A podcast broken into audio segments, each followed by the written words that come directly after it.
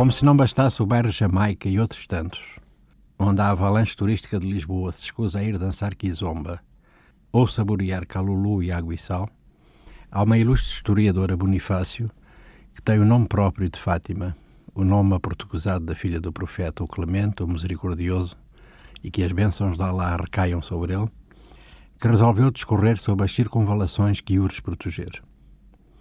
É das identidades, das civilizações que valem a pena, das comunidades que ela considera exógenas e que racializa. Confunde integrar com assimilar e acha que nem uma coisa nem outra, sendo a segunda execrável, é passível de qualquer tipo de inclusão. Negros e ciganos, nem minimizar se pode porque estão fora da cristandade. Caput, diz ela. Parafraseando pela negativa o slogan da campanha de Obama, o famoso Yes We Can, ela diz que não podemos e inclui nesse nós identitário a cristianíssima sociedade portuguesa, quer dizer, sobretudo os brancos. Dada a uma espécie de novo impulso urbanístico, a senhora Bonifácio desenha para o país, nas suas cidades, uma profusão de novos poços dos negros, Rua de Lisboa, cuja origem do nome é de triste memória. Há mais de 40 anos, e a convite das Nações Unidas, Claude Lévi-Strauss escreveu Raça e História para desmontar esse construto político, histórico-social, essa mentirosa, mas muito útil invenção da raça, com sua hierarquização na Bolsa de Valores dos Estatutos Civilizacionais. Terá lido o brasileiro José Ramos de Nhorão e o seu estudo Os Negros em Portugal, uma presença silenciosa? Chorou, se leu, como a mãe do miúdo do conto de Luís Bernardo Onuana, As Mãos dos Pretos? Terá lançado para a fogueira o Peles Negras, Máscaras Brancas, de Franz Fanon, ou o discurso sobre o colonialismo de Césaire? Não sei. O que me ocorre é que o seu desarrazoado texto, editado pelo Jornal Público, faz uns dez dias, que abalaram o espaço mediático lusitano, não cumpre nem os Dez Mandamentos, bem sei que são a lei mosaica, nem o Sermão da Montanha de Cristo, nem muitas das muitas máximas inscritas nos Evangelhos.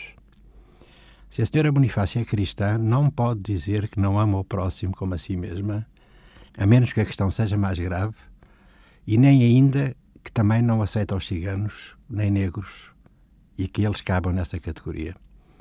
O cerne do artigo, do qual se desviou para um exercício delirante de som e de fúria, era a questão das cotas, a discriminação positiva, se quiserem, uma solução de recurso que desmonta a falácia da meritocracia. A reação foi plural e, mais assim ao assado, de repúdio. Houve até denúncia para o Ministério Público, o que não me parece muito curial. Se a senhora Bonifácio se julga cristã, como suponhamos de católica em forma de assim, e se eu fosse sacerdote e ela se ajoelhasse a miúdo ou durante as férias, no confessionário da igreja da sua paróquia, e eu receitava-lhe 500 novenas, as preces todas do Rosário, multiplicando os cinco séculos pelos 365 dias do ano que ele contém, e deixava ir em paz. Se fosse rico, oferecia-lhe um basquiat, uma escultura maconde, e dava-lhe uma água e sal para a babalase das fúrias, mas com piripiri sacana. A Conferência Episcopal Portuguesa não se pronunciou. A direita ficou muito preocupada com a democracia e culpou a esquerda.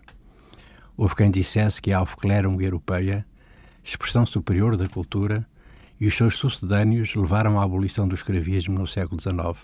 Ainda bem que praticaram o mal durante tanto tempo, para depois se poderem vangloriar do seu humanismo.